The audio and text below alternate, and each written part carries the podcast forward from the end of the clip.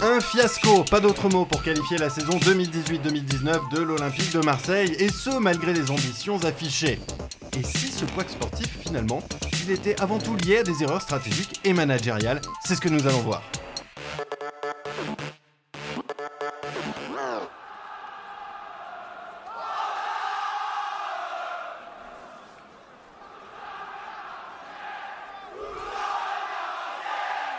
Bonjour Julien Pillot. Bonjour Thibaut. Vous avez reconnu ces chants de supporters, je crois. Oui, je les connais très très bien. Je suis un passionné de l'OM au-delà d'être euh, enseignant-chercheur en économie et stratégie. Euh, j'aime tellement ce club que j'en ai fait un sujet de recherche. Alors justement, on va analyser euh, cette saison marseillaise un peu particulière à la lumière de la stratégie et du management. Beaucoup de choses ont déjà été écrites sur la dimension sportive de cet échec. Alors, si on en reste dans ce domaine de la stratégie et du management, si vous deviez identifier une grande erreur stratégique, quelle serait-elle? Le péché originel, la communication évidemment. La communication, comment cela eh bien, en fait, il faut revenir à la genèse du projet. Il y a trois ans que l'OM se fait racheter par le milliardaire américain Frank McCourt.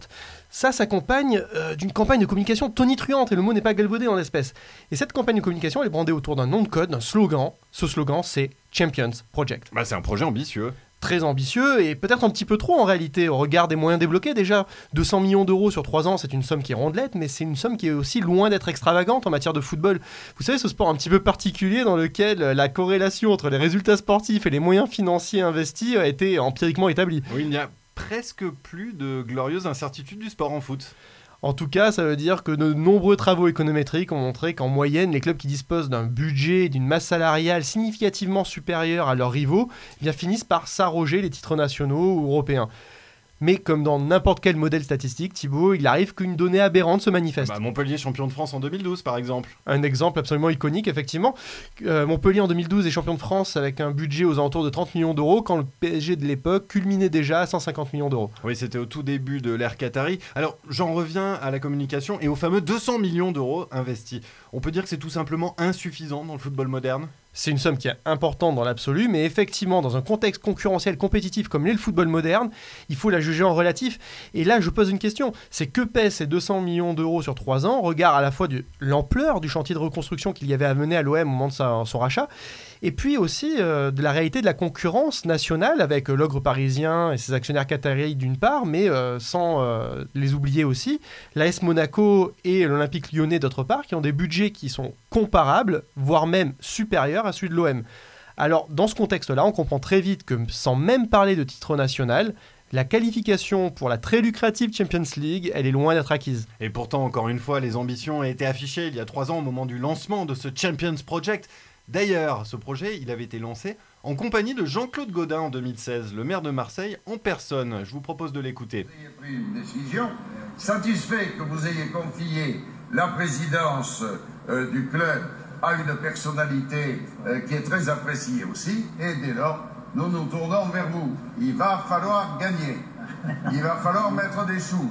Alors, puisque vous en avez, c'est ce que vous ferez. Voilà, en tout cas, c'est ce que nous vous demandons. Voilà pour Jean-Claude Godin. Donc on peut dire que ce Champions Project, ça a été une surpromesse au regard des sommes engagées. C'est ça qui a déçu les supporters? Évidemment, ça a été très déceptif, et puis j'y vois surtout un, écueil culturel qui a peut-être été mal appréhendé par la direction. Dans le sport US dont est issu euh, Frank McCourt, il est habituel d'être dans l'exagération, on est à l'ère du sport spectacle par excellence, et chaque épiphénomène, aussi insignifiant soit-il, lorsqu'il passe entre les mains des communicants, devient un événement absolument planétaire. ce sont les fameuses euh, pesées avant les combats de boxe par exemple entre autres choses. Et puis, euh, c'est vrai que euh, les communicants en font des tonnes, et c'est ce que le public américain attend d'une certaine façon. Mais dans la culture européenne, on est nettement plus mesuré. Et quand on affirme qu'on monte un Champions Project, eh bien, on peut s'attendre à ce que les supporters nous prennent au mot. D'ailleurs, ils ne s'en privent pas. Un extrait pour vous le prouver. J'attends qu'une seule chose, moi je vous le dis, voilà, qu'à la fin de la saison, j'espère que Macourt va prendre les affaires en main, il va me virer tout ce beau monde. Ah là, il y a des têtes à couper. Parce qu'il y a des têtes à couper, ah comme tu dis, à foutre dehors, parce qu'on va pas passer la saison prochaine encore euh, comme ça. Sinon, je connais beaucoup, beaucoup de supporters qui vont plus aller au stade, et qui vont même plus s'abonner, parce qu'on leur a envoyé la poudre aux yeux avec leur champion projet. Tu nous as pris vraiment pour des gros cons.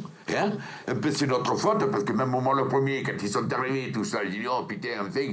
Vous l'avez reconnu, Julien? René Malville, comment ne pas le reconnaître Bien sûr, un supporter iconique de la Canebière. Euh, mais bon, tout cela n'explique pas comment une équipe qui, je le rappelle, était en finale de l'Europa League, la deuxième Coupe d'Europe la saison dernière, finit hors des clous européens dans le championnat de France. Alors, est-ce que là aussi, on peut pointer des erreurs de management stratégique? Oui, et puis euh, peut-être que la première d'entre elles, c'est ce que j'appellerais l'illusion des- l'illusion des séries. Alors, comment ça, l'illusion des séries? Euh, L'illusion de série, c'est une loi statistique qui est assez simple, qui est basée sur une erreur de perception initiale. Il faut imaginer un joueur de basket, par exemple, qui empilerait les paniers à 3 points, comme il enchaîne les réussites, ben, vous allez finir par penser que sa série va continuer indéfiniment. Oui. Et vous avez peut-être même misé un paquet d'argent sur son prochain euh, panier à 3 points réussi. Mais ce sera là votre erreur, Thibaut, parce que chaque nouveau panier le rapproche statistiquement un peu plus de son échec. Oui, chaque série tend invariablement euh, vers sa fin, comme on dit. Absolument. Et le lien avec l'OM dans tout ça?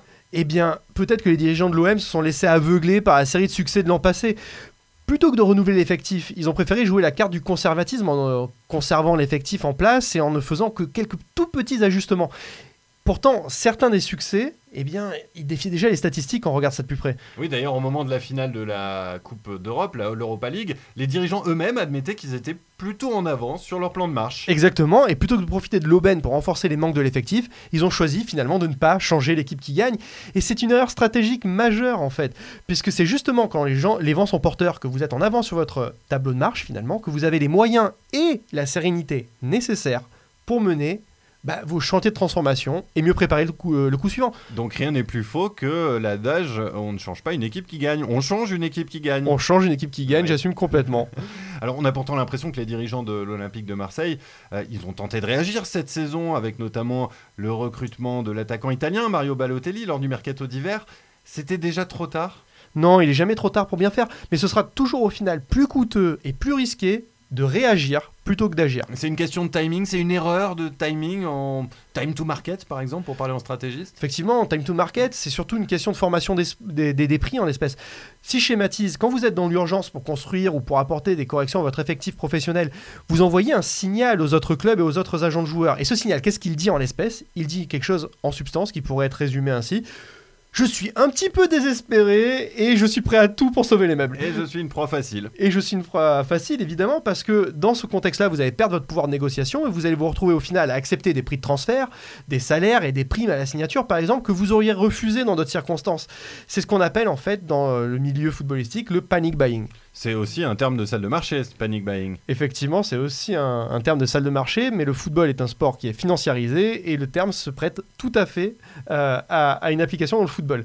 Euh, mais ce qui est le plus intéressant en fait dans l'histoire, Thibaut, c'est peut-être la chose suivante, c'est que l'OM n'a pas appris de ses erreurs passées, puisque un an et demi plus tôt, il signait un fantasque buteur euh, grec, Kostas Mitroglou, dans à peu près les mêmes circonstances, en le faisant signer à la dernière minute du mercato d'été, et le résultat s'est avéré désastreux en fait. Alors comment ça s'explique ça En fait, c'est difficile d'être catégorique, euh, d'être catégorique lorsqu'on est à l'extérieur. Mais d'expérience, je dirais que lorsque vous êtes un mauvais acheteur, il y a généralement deux explications.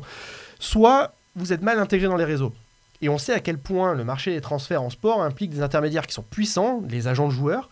Et ces agents de joueurs, ils ont une forte influence sur les prix, mais aussi sur les choix de destination des joueurs de leurs écuries. Donc ça c'est la première explication, mauvaise intégration dans les réseaux. Et la seconde Eh bien, quelque part, elle est pire encore parce qu'elle sous-tend des relations clientélistes entre la direction sportive d'un club et quelques agents qui seraient triés sur le volet.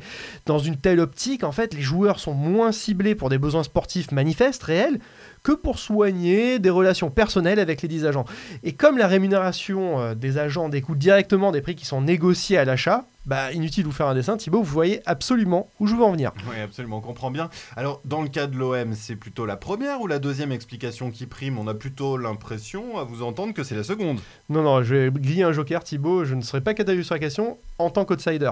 Mais par contre, pour essayer d'apporter quelques éléments de réponse à votre question, il est vrai que certains journalistes rapportent que de nombreux observateurs du marché s'étonnent des montants déboursés par l'OM sur certains joueurs et que les décisions sportives, finalement, semblaient ne reposer que sur les choix d'un seul homme, en l'occurrence l'entraîneur Rudy Garcia, entraîneur qui vient de poser sa démission il y a deux jours. Donc vous êtes en train d'ajouter un problème de gouvernance à tous ces problèmes de stratégie.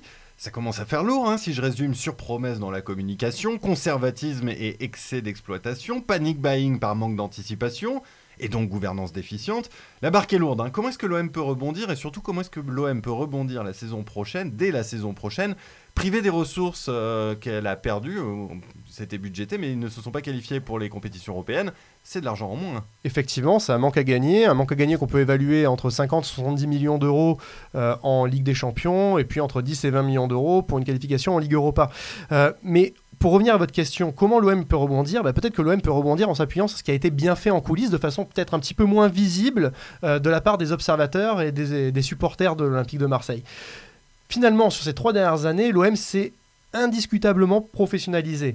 Ils ont récupéré la gestion du stade, par exemple. Ils sont professionnalisés en matière d'expérience client, de politique de formation. Euh, ils ont mis, mis, en place de nombreux partenariats sportifs. Et tout ça, c'est bien. Ça constitue des bases intéressantes, en tout cas, pour l'avenir.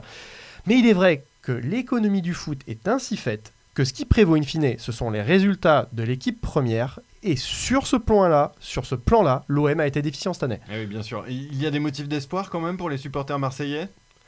Euh, il y a des motifs d'espoir. Il faut surtout que les dirigeants marseillais fassent une clarification manifeste de leur business model. Parce que si on regarde ça de plus près, on se dit qu'aujourd'hui le club est coincé entre deux mondes, entre deux modèles économiques. Il est un petit peu stuck in the middle, comme disent les, les stratégistes. La vocation historique de l'OM, finalement, c'est d'attirer des stars, ou du moins des joueurs confirmés, avec un retour sur investissement qui est axé sur les résultats sportifs d'une part, et puis le merchandising associé d'autre part.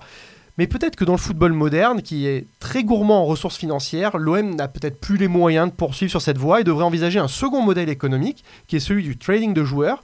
Et ce modèle économique repose davantage sur l'achat et la formation de jeunes joueurs qu'il s'agit de faire éclore au plus haut niveau avant de les vendre. C'est un modèle un petit peu moins sexy pour les supporters quand même. Hein moins sexy, peut-être moins acceptable, moins conforme à l'histoire de l'OM, mais qui correspond peut-être un petit peu plus à un principe de réalité. En tout cas, seul l'actionnaire majoritaire de l'OM, en l'occurrence Franck McCourt aujourd'hui, peut trancher et décider. Car pour boucler la boucle finalement avec les interventions euh, de René Malville d'une part et puis de Jean-Claude Godin d'autre part, si l'OM entend conserver son euh, standing, correspond à son aura euh, historique, à son ADN, eh bien il faudra débourser nettement plus que 200 millions d'euros sur 3 ans. Ça, c'est une réalité statistique. Eh bien, merci beaucoup, euh, Julien. Le mot de la fin, bah, justement, à destination de René. Pense en stratégiste, René, pour euh, affiner encore tes euh, analyses pointues sur l'OM. merci encore, Julien. À très bientôt, Thibaut. Merci.